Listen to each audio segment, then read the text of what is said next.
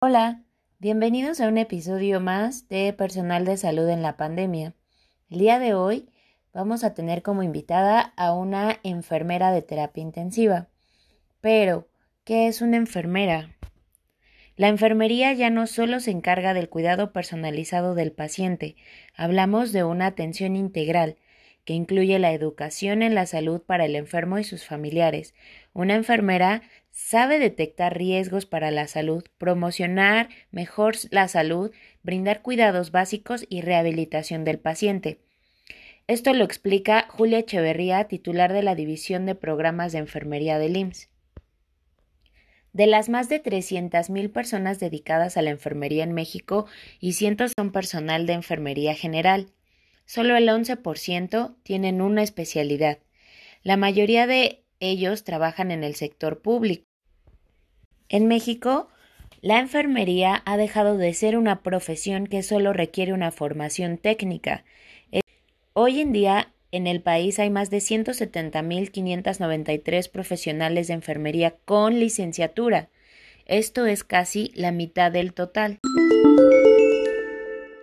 Entonces, por parte de la población no ha sentido que, por ejemplo, refiriéndose a las medidas preventivas, eh, tienen, se nota que la población está poniendo de su parte para evitar un rebrote o contagio.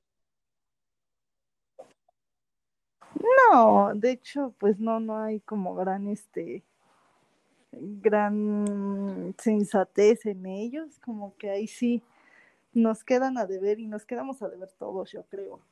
Porque están entre nosotros mismos, el personal de salud, ha habido reuniones, cositas, que pues dices, bueno, yo creo que es muy difícil. Ok, te escucho muy lejos.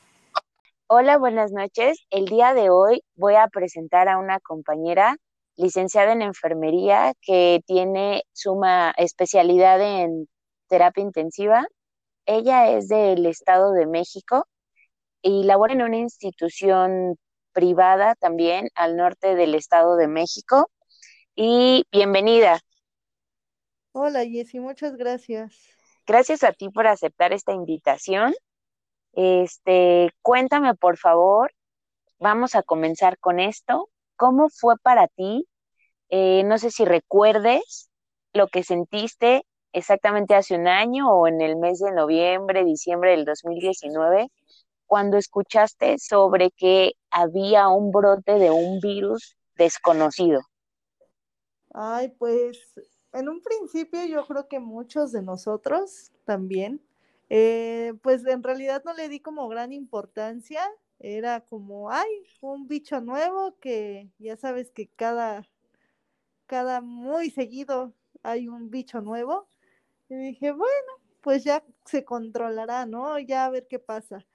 Sí escuché que era muy contagioso y así, pero pues te digo, nunca le dimos como la importancia que ya después supimos que iba a tener. Ok.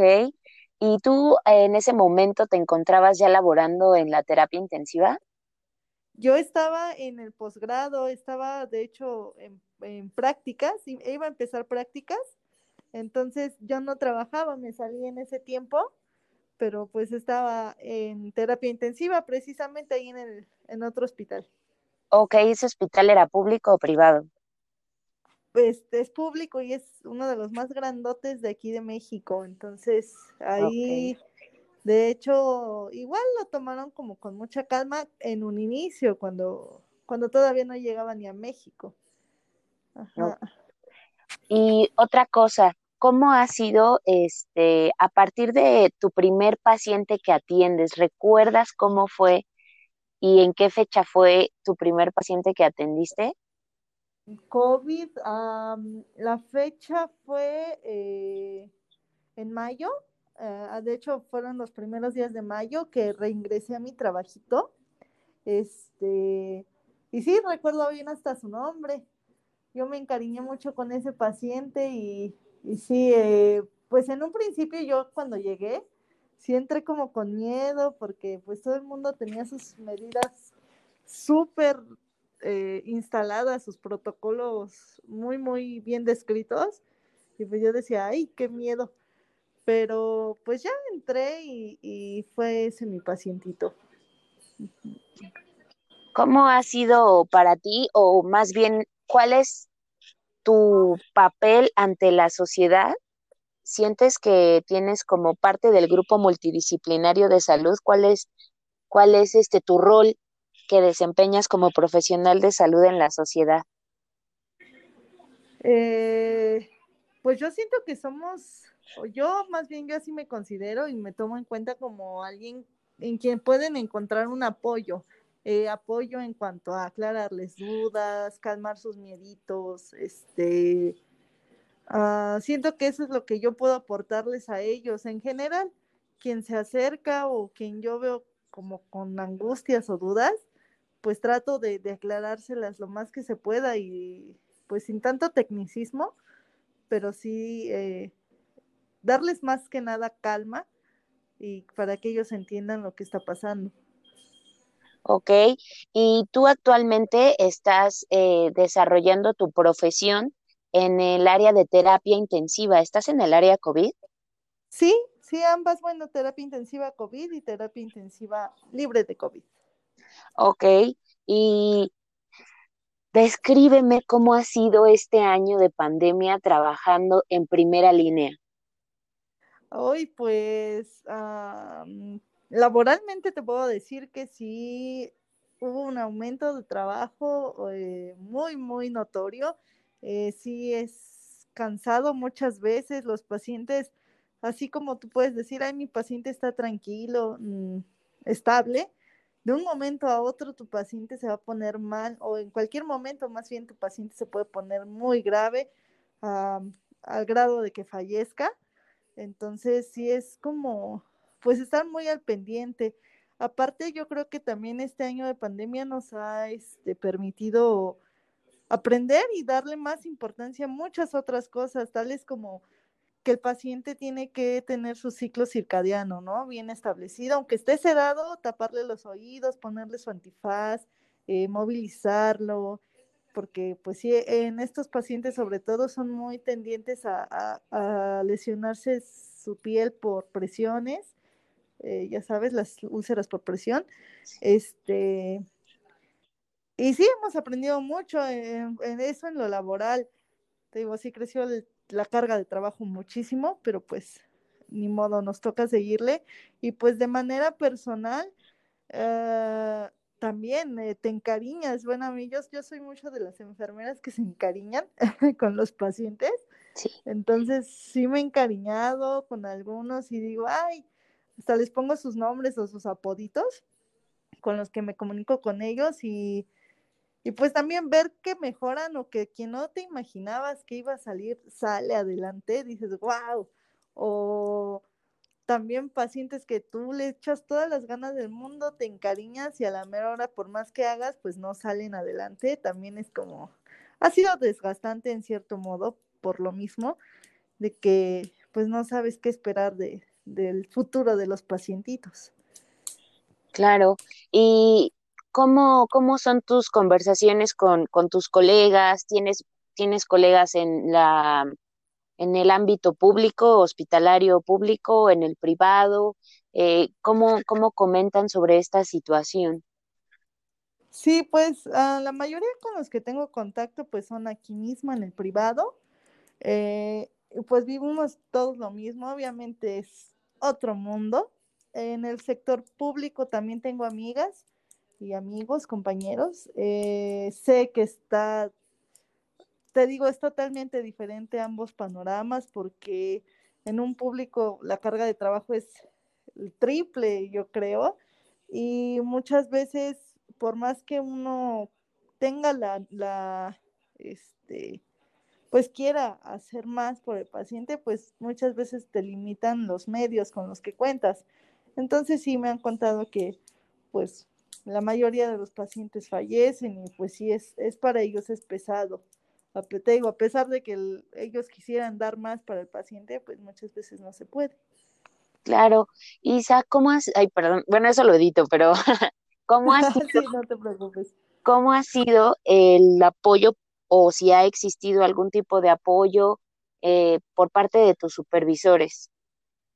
Uy, pues apoyo, no, de hecho no cambió nada en absoluto, así como que tú digas, no, pues te dan más, uh, no sé, algún tiempo para, para ti, para refrescarte o, o te brindan, no sé, alguna atención, no. De hecho, ha sido lo mismo, ellos han mantenido con sus mismas reglas, eh, al contrario, han sido un poco más duros. De hecho, sí llegamos a tener ciertos conflictos. De hecho, con la misma carga de trabajo se generaron muchos tiempos extras. Nosotros dábamos opciones de que, no, pues no sé, diurnos para no tener que ir y regresar, este, o las generales quedarnos con más pacientes, y, pero obviamente con mayor remuneración. Y pues totalmente cerrada la parte directiva. Dijeron, pues si quieres, si no, eh, se generen los extras que se tengan que generar, no importa que el personal se canse y pues la verdad por parte de, directiva sí ha sido, supervisión y directiva ha sido pues decepcionante, ¿no? Su, postura. Eh, ¿cómo, ¿Cómo ha sido para ti este año emocional y, bueno, física, emocional y mentalmente? ¿Has, has sentido el síndrome de burnout? Ah, sí, yo creo que sí, en cierto momento lo llegué a tener, te digo, en el punto, en el mayor repunte que hubo, que fue por, después, fue, sí, por, fue por diciembre, enero, que estaba esto así muy pesadísimo, sí estuvo, sí, sí, yo creo que sí lo llegué a tener cansada, de malas, irritable, y de hecho muchos de nosotros, te digo, hubo problemas internos, y yo creo que era por lo mismo, de que ya estábamos el estrés al máximo. Y te digo, uno se llega a frustrar con que los pacientes le, le, echas muchísimas ganas, pues la mejoría es lentísima, meses yo creo, y a veces ni salen los pacientes. Entonces, uh, yo creo que todo eso sí nos llega a frustrar y se nos acumula y pues estás como una bombita, ¿no? Que en cualquier momento puedes llegar a estallar de mil maneras. Tuve compañeras que se pusieron muy tristes, lloraban, muy sensibles, otras muy irritables que por todo, así, eh, se enojaban, estallaban. Entonces, sí, sí nos ha tocado vivir eso. De cierto modo tratamos de apoyarnos entre nosotros, de que pues si ya te veo muy cansado, que ya, ya no aguantas el cubrebocas, salte, yo me espero con tu paciente, no te preocupes, relájate. Y pues así lo hemos tratado de manejar. ¿Y ya te vacunaron? Ya, sí, ya, ay, perdón. No, sí, yo sí, yo sí digo mi nombre. Ah, ya llevo, este, ya nos pusieron la segunda dosis apenas hace menos de una semana. Y pues ya. ¿Qué vacuna fue? A nosotros nos pusieron la Pfizer. Ok, ¿tuviste alguna reacción? Ah, sí, pues ah, la primera fue un poquito más fuerte que la segunda, yo la sentí así. La, pues, eh, mialgias, artralgia, cefalea, un poquito de fiebre, pero pues solo fueron uno o dos días y ya se controló. Ok, ¿y, y todos tus compañeros ya se encuentran vacunados? Ya, afortunadamente. Ah, Afortunadamente del personal de enfermería ya. De en general del HOSPI, pues todavía faltan algunos enfermeros de piso, pero se supone que también ya lo están gestionando para que les pongan su vacuna. Ok, ¿y qué tal ha sentido como personal de salud el apoyo de la sociedad? Pues, ahí, yo la verdad, en lo muy personal, yo nunca me he creído así como, como dice, ¿no? La heroína que, que según todo el mundo cree que es, eh, etcétera. Y como tal, no, un apoyo así que tú digas, uy, o qué reconocimiento, no, de hecho nunca lo he sentido, así como en general. Con los pacientes nos ha tocado de todo, sus familiares, unos te agradecen, otros es así como que, ah, sale, bye, y otros, por ejemplo, con el primero, el primer paciente que te mencionó, con su familia, todavía tengo contacto, apenas me habló su esposa a pesar de que él falleció. Y está padre, eso es bonito. Son pequeños detalles de agradecimiento. Platícame, ¿tú te, te has contagiado de COVID? Eh, sí, de hecho fui asintomática, este, pero toda mi familia también se enfermó y gracias al cielo todos fueron leve, bueno, leve o asintomático. ¿Esto en qué fecha fue? Eh, mm, fue como por mm, noviembre, más o menos. ¿Tienes alguna historia que puedas compartirnos eh, sobre el COVID, ya sea como personal de salud o historia personal? Algo que, tengas como en mente de esas historias que a veces uno no puede olvidar. Uy, pues me vienen a la cabeza varias, pero pues así, no sé si se pueda contar de algún pacientito. Sí, pero sin dar los datos ni nada. Bueno, este, sí, pues te digo, eh, tengo varias, pero el que más me ha marcado ha sido mi, mi primer paciente. Vamos a ponerle un nombre de Ignacio. Ok. Este, pues a él fue mi primer paciente que tuve, lo recibí ya en su segundo reingreso. Él ya había entrado a terapia intensiva, a intubarse y todo. Lograron sacarlo, lo extubaron, se supone que ya iba todo muy bien. Pasó a habitación, a piso, y pues lo regresaron a terapia. Reingresa a terapia intensiva, estuvo ahí con nosotros, yo ahí lo conocí, fue cuando eh, tuve la oportunidad de que fuera mi pacientito. Y pues nada, todo iba, tardó un buen rato ya la segunda vez, aproximadamente unas dos, tres semanas intubado, sedadísimo. Eh, y pues ya poco a poco fue despertando, todo el tiempo estuve con él y pues me empecé a llevar muy bien, es esas veces que haces clic con tu paciente, ¿no? Es tu conexión. Y pues ya yo llegaba y, todo chito, ¿cómo está? Y así, ¿no? Muy alegre, tratando de, pues de que se zafara un poquito de la realidad en la que estaba, porque yo me imagino siempre que están los pacientes en su cama 24 horas viendo lo mismo, ha de ser horrible. Entonces, este, pues ya me encariñé mucho con él, teníamos mucha conexión, platicábamos, yo era de las pocas que le entendía, le hicieron traqueostomía a final de cuentas, entonces, pues no pueden hablar y pues ahí nos comunicábamos las señas, ¿no? Entonces, con su familia igual me, empecé a llevar muy bien, logramos sacarlo a piso, él iba muy contento, este, igual con su hija, ya sabes, compartimos celular, eh, buen número de celular y todo. Llevábamos su evolución muy de cerca y ya se logra ir a su casita. Me querían a mí de su enfermera personal, pero pues por los horarios no podía. Entonces, pues el primer día, luego, luego le hice su videollamada de cómo estaba en su casa, estaba muy, muy contento, ya al fin vio a su nieto y todo. Eh, él era por quien más preguntaba.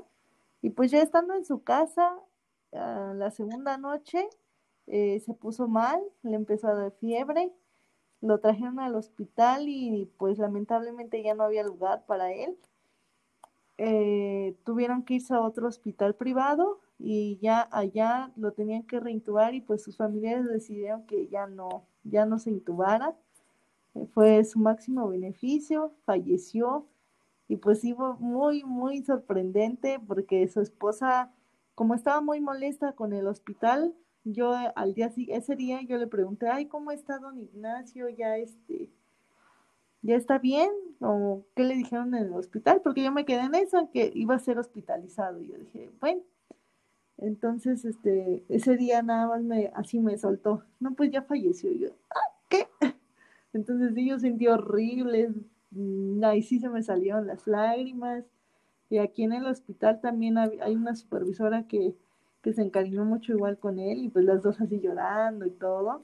Entonces eso me sorprendió mucho, es, es, es sorprendente cómo a pesar de que uno ya dice, ya la libró, ya está en su casa, ya está bien, no había ningún marcador que dijeras, se me puede llegar a complicar por aquí. Entonces es así como de que un día a otro fallezca, estuvo muy feo, te digo. Ya después su, su esposa todavía, te digo, me contacta y me cuenta sus historias personales, que a fin de cuentas, pues ya sabes, ¿no? Sus problemas familiares que tal vez te buscan solo para desahogarse o contarte. Y pues ya, así fue esa historia de mi pacientito bello. Eh, como personal de enfermería, estás, estás todo el tiempo expuesta a que te encariñes con los pacientes, a que quieras tratarlos súper bien. Y precisamente, o sea, en la carrera te dicen, no debes de encariñarte, pero como bien mencionas, es, es imposible. Sí, claro. Una amiga mía me dice, este, siempre te dicen, eh, como te atiéndelos bien, pero no te involucres. Dices, ¿cómo? O sea, ¿cómo no te vas a involucrar si cada vez los empieces a conocer? A lo mejor no en su totalidad, pero sí un cachito de ellos. Y dices, no, pues eso es imposible, ¿no?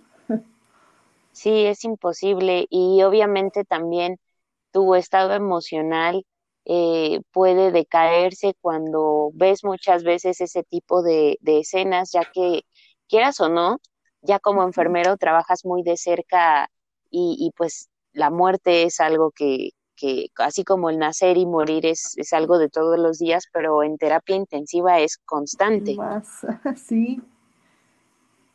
Entonces, ¿cómo ha sido para ti en la parte emocional este, este, este año de pandemia? Eh, pues yo me considero una persona muy fuerte aunque a pesar de que sí me encariño con mis pacientes y, ahí, hasta me hago, los hago mis amiguitos, este, soy muy fuerte, nunca me había tocado así como que llorar por un paciente, así como tal. Sí, digo, ay, me pongo triste y siento feo ver a la familia llorando, cosas así. Pero es la primera vez que me toca así como llorar y sentir así como que el, el golpe, ¿no? Que es de la noticia que dices, ¡pum! ya falleció. Entonces, sí es, ha sido, te digo, revelador, sí, sí, te enfrentas a muchas situaciones y emociones que dices, pues igual y nunca las habías vivido y que se supone, como tú dices, ¿no? Te, te enseñan en la escuela a controlarte, a que, no sé, el paciente tú estás dando la mala, una mala noticia o el médico la está dando, y tú te tienes que mantener íntegra, ¿no? Firme, no llorar porque el dolor no es tuyo, es del paciente o del familiar. Pero sí es difícil. Y sí, en esta época de pandemia, como dices, ha sido difícil y porque tú te vuelves el principal acompañante del paciente, porque no hay, las visitas están prohibidas, lo único que puedes hacer a, lo mucho es una videollamada, entonces sí es, sí ha sido difícil y, pesadón en la parte emocional, te digo, pero pues tratas de sobrellevarlo y más que nada aprender de eso. Así es. Eh, cuéntame, ¿hay alguna lección, algo que te esté dejando esta pandemia? Mm, sí, pues una de ellas y creo que de la más grande es que así como ahorita los tienes a tu familia y tienes ah, lo que tengas, tu realidad actual puede cambiar así en tres segundos y es muy sublime todo.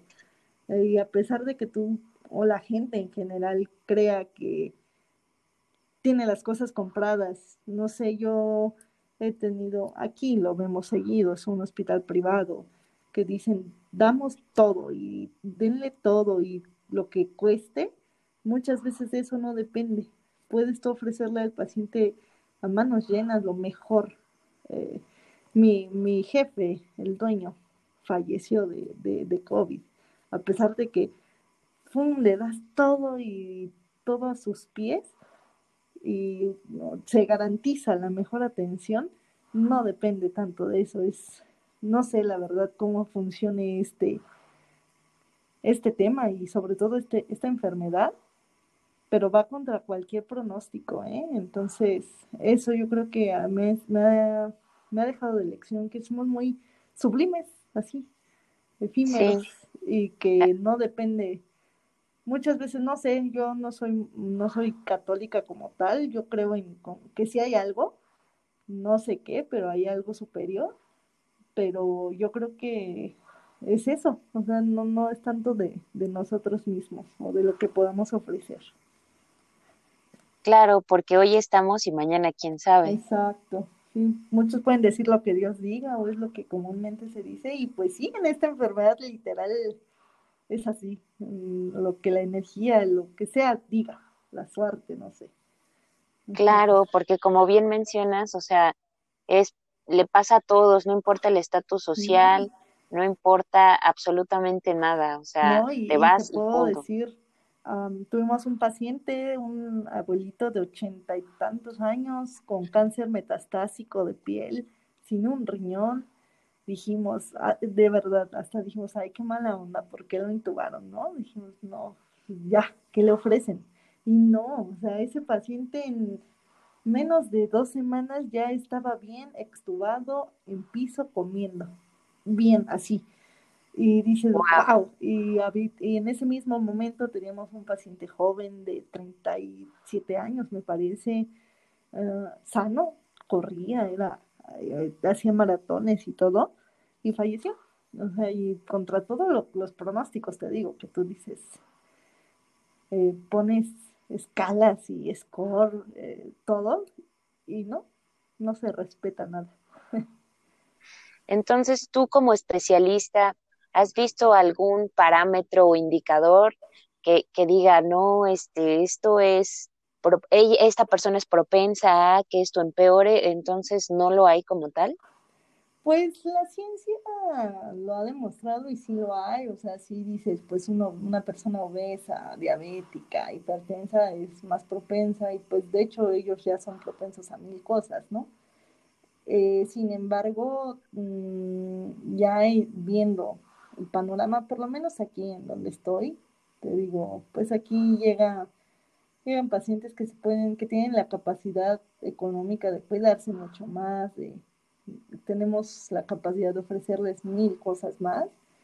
Entonces, pero contra todo eso, pues no hay como, o por lo menos yo, dejando de hablar específicamente en las evidencias científicas, yo no veo que haya un, una diferencia como tal, o que un score o una escala te pueda decir, este sí va a salir, este no, eh, este ya, mejor ya ni lo, ya máximo beneficio, la verdad mm, es difícil. Eh, desde mi punto de vista muy personal, es difícil predecir este sí, este no. Claro, claro, además de que es todo nuevo, o sea, apenas lleva un año. Sí, no, y te digo, no hay como tal un tratamiento específico algunos les puede funcionar, otros no. De hecho, los tratamientos que hay actualmente, pues ninguno ofrece más que un 70% en ciertas condiciones de beneficio. Y son condiciones bien específicas, edades, el día en el que le empiezas el tratamiento, el día que dura, el tiempo que dura, perdón, todo eso. Entonces, eh, no hay como nada específico. Pues muchas gracias por haber aceptado esta entrevista. No, de nada, Jessy. Eh, de verdad estoy muy agradecida de que hayas compartido tu, tu experiencia y tus anécdotas con este tu podcast. Sabes que te mando un abrazo muy fuerte y muchísima fuerza y pues esperemos que esto termine pronto. Sí, Jessy. No, pues muchas gracias a ti. Yo espero que tengas mucho éxito. Y yo que te conocí eres muy, muy buena y tienes un potencial enorme. Entonces tú sigue así, échale muchas ganas. Y ya sabes que aquí tienes a quien te pueda ayudar en ciertas cosas. Muchísimas gracias, yo lo sé. Este, te vuelvo a mandar otro abrazo, uh, un saludo a todos y seguimos en contacto.